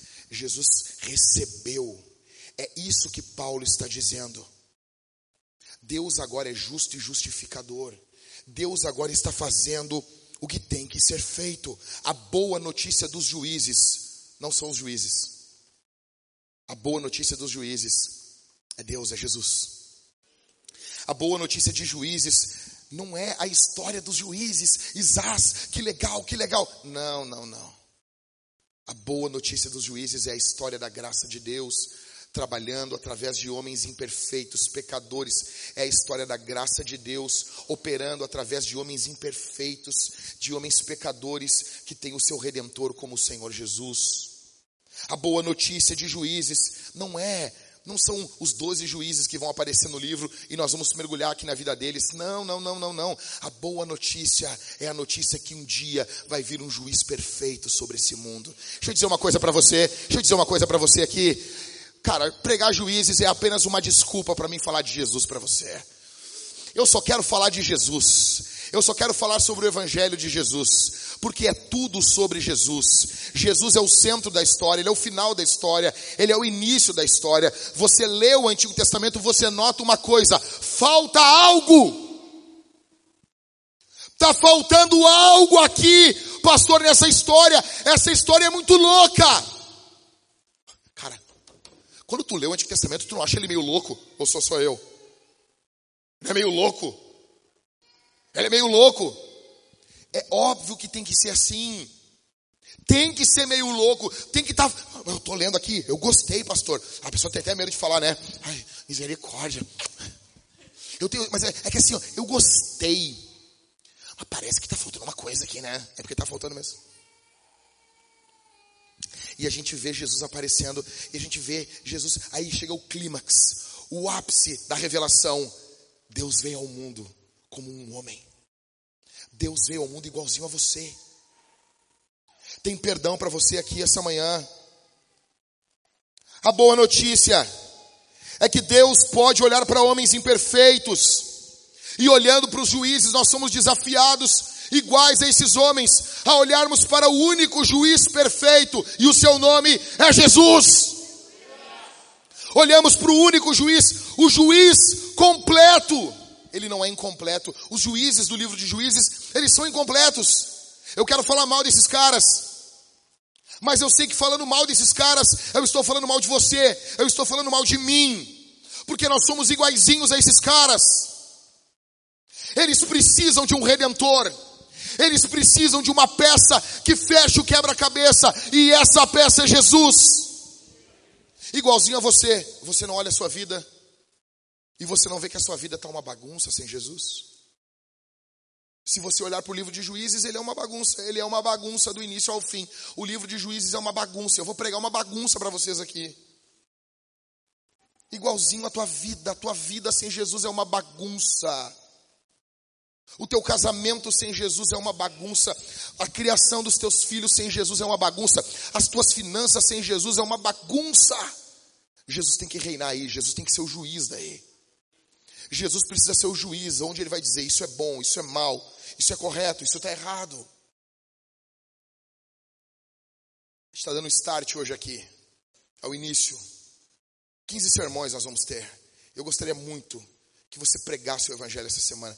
Eu gostaria que você saísse daqui inflamado pelo poder do Espírito Santo, falando sobre Jesus. Falando sobre Jesus. Porque Otiniel pode ser um bom juiz? Pode. É um gurizinho bom casou com uma guriazinha boa. Mas eu vejo vários Otiniel aqui na igreja. É mais um. Corajoso, dedicado, mas o sangue dele não tem poder. Otiniel não pode nos salvar. Caleb não pode nos salvar. A menininha Axa, com seus cachinhos dourados, não pode nos salvar. Nós precisamos de um cordeiro puro e imaculado para morrer no nosso lugar. Nós precisamos ser salvos dos nossos pecados, das nossas maldades. Veja, os cananeus não tiveram essa oportunidade que você está tendo. Ah, mas isso não é justo. Ah, cara, cria um mundo para ti e depois tu opina. Eu estou falando no mundo de Deus. Tu não consegue resolver os problemas da tua vida, tu quer resolver o problema da história, rapaz. Ah, mas, cara, arruma tua cama primeiro. Arruma tua cama primeiro. Meu avô tinha uma, uma forma de calar nossa boca. Eu vou dizer assim, Jackson, por que, que o cabrito faz cocô em bolinha? Eu, eu não sei. Tu não entende nem de cocô, Jackson. Obrigado, vô. Eu sou, eu sou aqui nem um cocô mesmo. Era um amor muito grande do meu avô. Muito amoroso. Veja, a gente não entende. Ah, mas isso eu entendi. Até que meu irmão estudou ali. Meu, meu avô falava isso para todos os netos. Aí falou pro meu irmão, por que, que o, o, o cabrito faz cocô em bolinha? Daí o meu irmão, por causa dos movimentos peristálticos, não sei o que. Acabou, acabou né? com a brincadeira. Vou ter que vir com outro bagulho depois. Talvez você saiba porque o cabrito faz cocô em bolinha. Mas, sabe, por que, que o, o boi come uma, um pasto verde e o leite é branco? Ah, eu não sei. Por causa da glicose. Ah, é verdade, eu tive aulas de ciências. A gente não entende a maioria das coisas, cara. O fato é que você tem uma oportunidade aqui essa manhã. O fato é que você tem uma oportunidade de se arrepender. Eu, eu vou fazer uma transição agora aqui. Eu acabei, estou encerrando o sermão, e vai ter uma transição. E na transição as pessoas ficam loucas na igreja. E eu queria que você não enlouquecesse. Vamos responder esse sermão? Não enlouqueça, calma. Ó, já muda aqui, ó, viu? Os, os gorilas, os gorilas da mesa já se enlouquecem. As pessoas já saem caminhando. Calma. Toda transição num culto, as pessoas se enlouquecem. Já notou isso? As pessoas estão assim, ó. Vamos responder o sermão? Pô, vamos responder. Em primeiro lugar, nós vamos responder esse sermão cantando ao único juiz, ao juiz de toda a terra. Você vai cantar, porque eu tô achando assim vocês bem desanimadinhos hoje. Tô achando bem desanimadinho. Bem desanimadinho. E se continuar desanimado, nós vamos passar o culto para as 11. Se continuar desanimado, para as 11 e meia. E se continuar desanimado, para o meio-dia. Ah, mas eu sei o quê? Nós vamos cantar ao juiz de toda a terra. Nós vamos cantar a Jesus. Eu estou muito empolgado, porque eu estou com a minha voz detonada, destruída. Mas nós vamos cantar a Jesus. Eu não tenho nenhum sermão preparado para pregar amanhã, então eu estou tranquilo. Segunda-feira é o dia que eu acordo, sabe, com a voz de traveco. Tudo bom? Parece o Lula cruza com o Fábio Koff. Oh, tudo bom? Preciso só de um cigarro. Botar aqui na tráqueo aqui, ó. Isso é uma brigadeira, tá? Isso é uma brigadeira. Então, irmãos, nós vamos responder ao Senhor cantando. Nós vamos cantar alto, cantar Jesus. Segundo, nós vamos responder ao Senhor dizimando e ofertando. Meus irmãos, nós temos atenção aqui nós estamos fazendo uma grande obra. E eu vou pedir muito que você preste atenção no que eu vou dizer aqui. Eu tenho vontade. Quantos aqui têm vontade de andar numa. queriam andar numa máquina do tempo? Quantos? Seja, seja fala a verdade aí. O que, que tu queria ver, Lucas? Lucas, o que, que tu queria ver? A guerra civil da onde?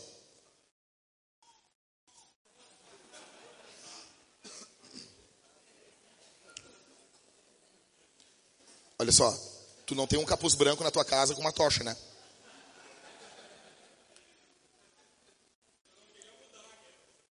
Você queria ver?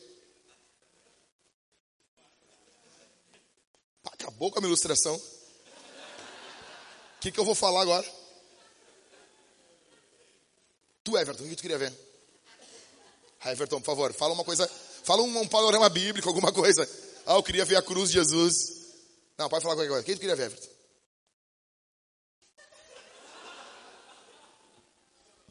Fala, fala, não, não, fala o que é, Everton.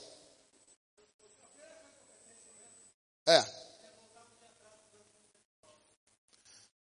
Tu queria voltar um dia atrás para ver os movimentos de dólar de hoje?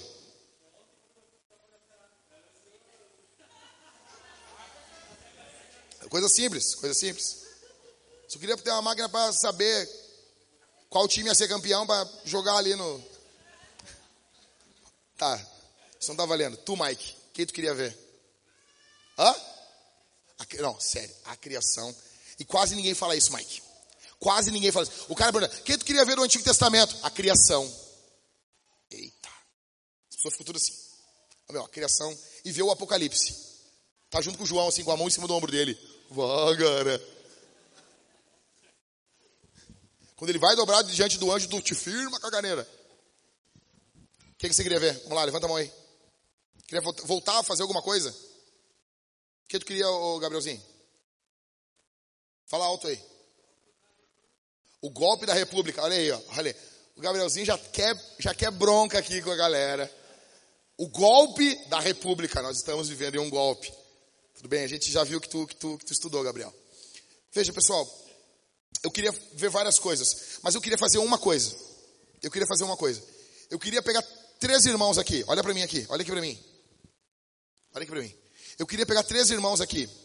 Pegar o Barba, o, o Maicon e o Halisson. Gente ruim, entendeu? E eu queria voltar lá no, no Novo Testamento, no período, e, e ir em Corinto. E eu queria entrar na igreja de Corinto e eu queria cagar a pau aqueles irmãos. Eu queria cagar pau eles. Sabe por quê? Porque eles foram extremamente maldosos com o apóstolo Paulo. Eles não sabiam quem estava diante deles ali. Eles desprezaram um gigante de Deus. Eles estavam vivendo em uma visitação de Deus. Só que como Paulo está ali, eles veem Paulo acordando, eles veem o jeitão de Paulo, eles não valorizam quem é Paulo. Há um perigo, atenção, há um perigo de não valorizarmos o que Deus está fazendo no nosso meio. Porque estamos tão imersos, talvez, Algum dia alguém vai contar o que Deus fez aqui no nosso meio. Quando o cego ele grita desesperado quando Jesus está passando, por que, que ele fez isso? Por quê? Porque ele reconheceu que aquele era o momento. Jesus chega diante de Jerusalém e Jesus diz o que para Jerusalém? Olha para mim aqui, gente. Jesus fala para Jerusalém o seguinte: Você não reconheceu o tempo da tua visitação. Muitas pessoas aqui não reconhecem o que Deus está fazendo aqui. Quando eu falo que nós precisamos da porcaria de 27 mil reais, que para uma igreja isso deveria ser troco. Troco. Glória a Deus pela vida do Elon Musk. Eu não sou antimilionário. Eu quero que tenha bilionário, trilionário. Eu, sabe, é, o, o fato de um ter não faz o outro não ter. Que tenha mais. Entendeu? Ah, não, eu acho errado. Quem trabalha na Tesla gosta. Aí tu, não, eu não queria que tivesse. Beleza, tu não ia ter emprego. Porque tu criou, eu criei alguma coisa? Tu não criou nada, não cria porcaria nenhuma. Mal cria teus filhos. Alguém foi lá, criou, empreendeu e está empregando gente. Então, glória a Deus. Agora, veja, cara, o Twitter foi comprado agora por bilhões de dólares. E ok. Nós precisamos, para fazer algo muito mais valioso do que o Twitter, que é a obra de Deus, nós precisamos de 27 mil reais. Isso não é nada. E daí eu olho o pessoal das finanças, eles estão apavorados. Nós não, não, não, foi, não foi feito nada na igreja de Canoas essa semana praticamente. Pouquíssimas coisas, porque nos falta dinheiro. E nós temos como resolver isso. Nós temos como levantar uma campanha na internet, nós temos como, antes disso, hoje, sermos generosos aqui. Mas eu estou falando de generosidade. Eu estou falando de generosidade. Generosidade arriscada. Generosidade exultante. Generosidade santa. Generosidade exponencial. Generosidade sacrificial. Nós podemos ser generosos aqui. Nós temos como ser generosos aqui. E o diabo, e eu não vou fingir que não é o diabo, é o diabo, vai fazer de tudo para que você não dizime e não oferte. Eu sei que isso aqui vai soar muito a ah, teologia do medo e não sei o que. É a Bíblia fala sobre isso. Nós precisamos de generosidade. Nada foi feito na obra de Deus sem generosidade. Nada ocorreu sem generosidade. Ah, pastor, mas já teve vezes que nós não fomos generosos e Deus proveu por causa da generosidade de gente de fora. Mas sempre teve um piazinho que deu cinco pães e dois peixinhos. Deus escolheu trabalhar através das coisas. Deus pode cair dinheiro aqui? Pode. Só que ele, por ser Deus, ele escolheu que o dinheiro que vai mover a obra de Deus vai ser o dinheiro do bolso dos crentes. Por quê? Porque ao mesmo tempo que isso, a obra de Deus é mantida, o coração de quem possui os seus bens é trabalhado. E ocorre o que a Bíblia chama de a multiforme graça de Deus. Deus trabalha num e Deus trabalha no outro. Igualzinho na tua casa. Rodrigo está aqui. Rodrigo discute com a Jéssica. Aí o Rodrigo fala, se passa e é um ignorante com a Jéssica. Aí passa um tempo, o Rodrigo vem e vai pedir perdão. Deus está trabalhando em quem? Hã? Em quem, gente? Os dois. Trabalhando no Rodrigo para se humilhar e trabalhando na Jéssica para ser o coração mais parecido com Jesus. Vocês entendem isso? Essa é a multiforme graça de Deus. É por isso que tem igreja. Porque tu bota um monte de pecador junto e vamos ver o que, que acontece. Uau, vai ser demais isso. Eles vão se ofender. Vão, vão se ofender. Eles vão falar mal um do outro. Sim. E daí agora vem a, vem a obra do Espírito: perdão, reconciliação, choro, graça, transformação. Então nós estamos plantando uma igreja, é mister. Eu queria usar esse termo aqui, tá? É necessário que nós botamos a mão no nosso bolso e viemos ofertar e dizimar com generosidade. Por quê? Porque a obra de Deus é mantida e os nossos corações são trabalhados. Velho, na boa, 27 mil para uma igreja é lixo, é nada, é nada. E ainda como a inflação está, você tem que entender uma coisa.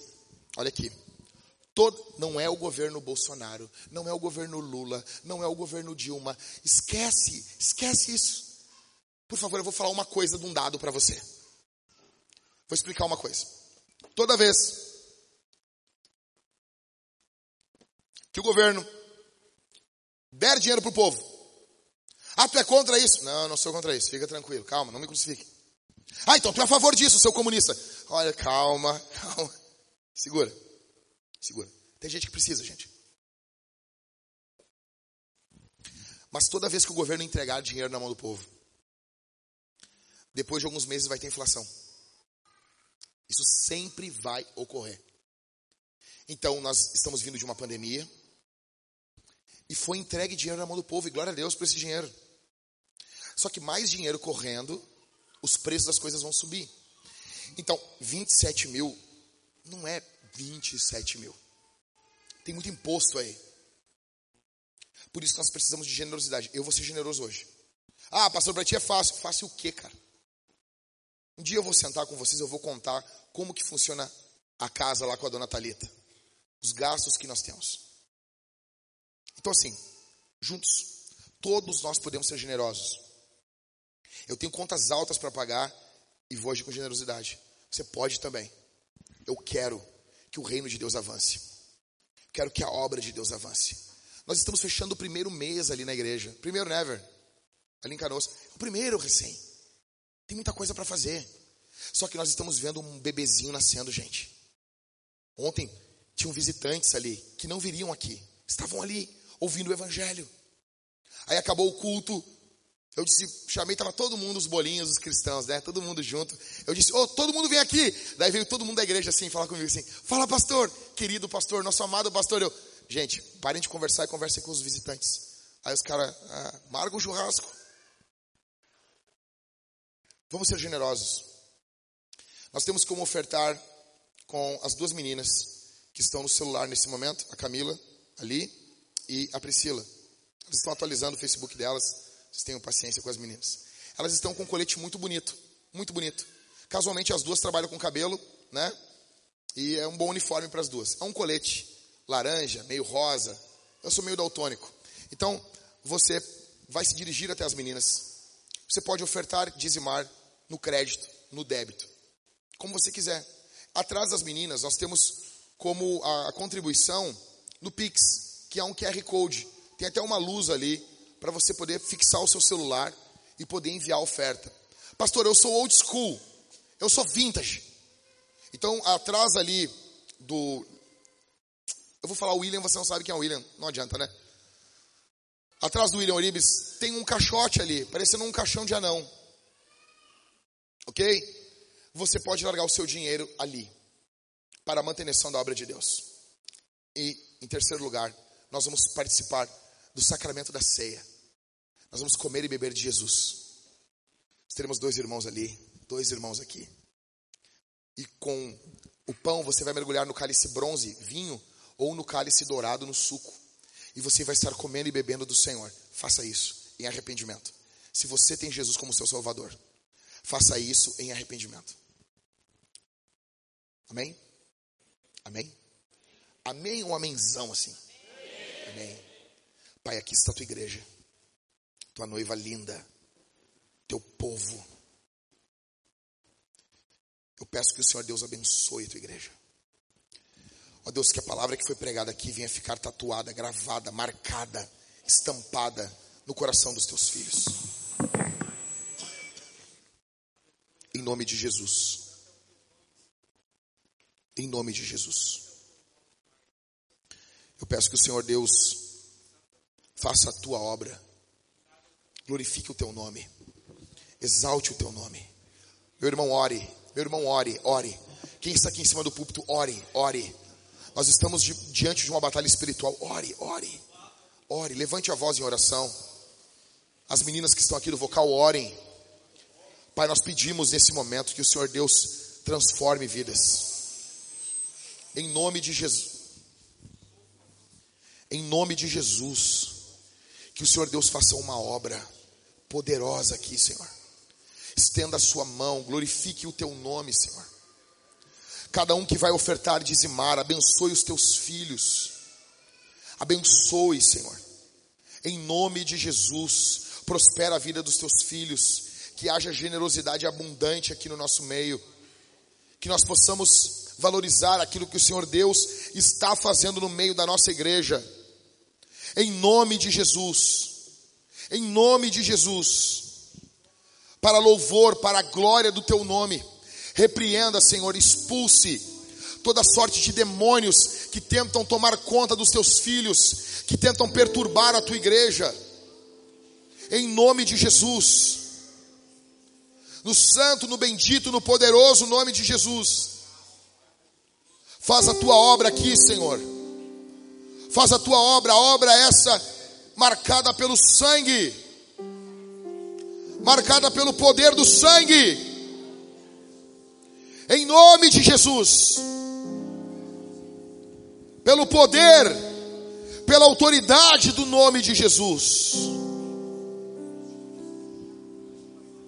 Que deuses falsos venham cair aqui essa manhã que deuses que se apresentam para roubar o coração do teu povo venham bater em retirada aqui essa manhã. Que o Senhor, a tua luz, venha brilhar em corações aqui. Que haja arrependimento, que haja graça,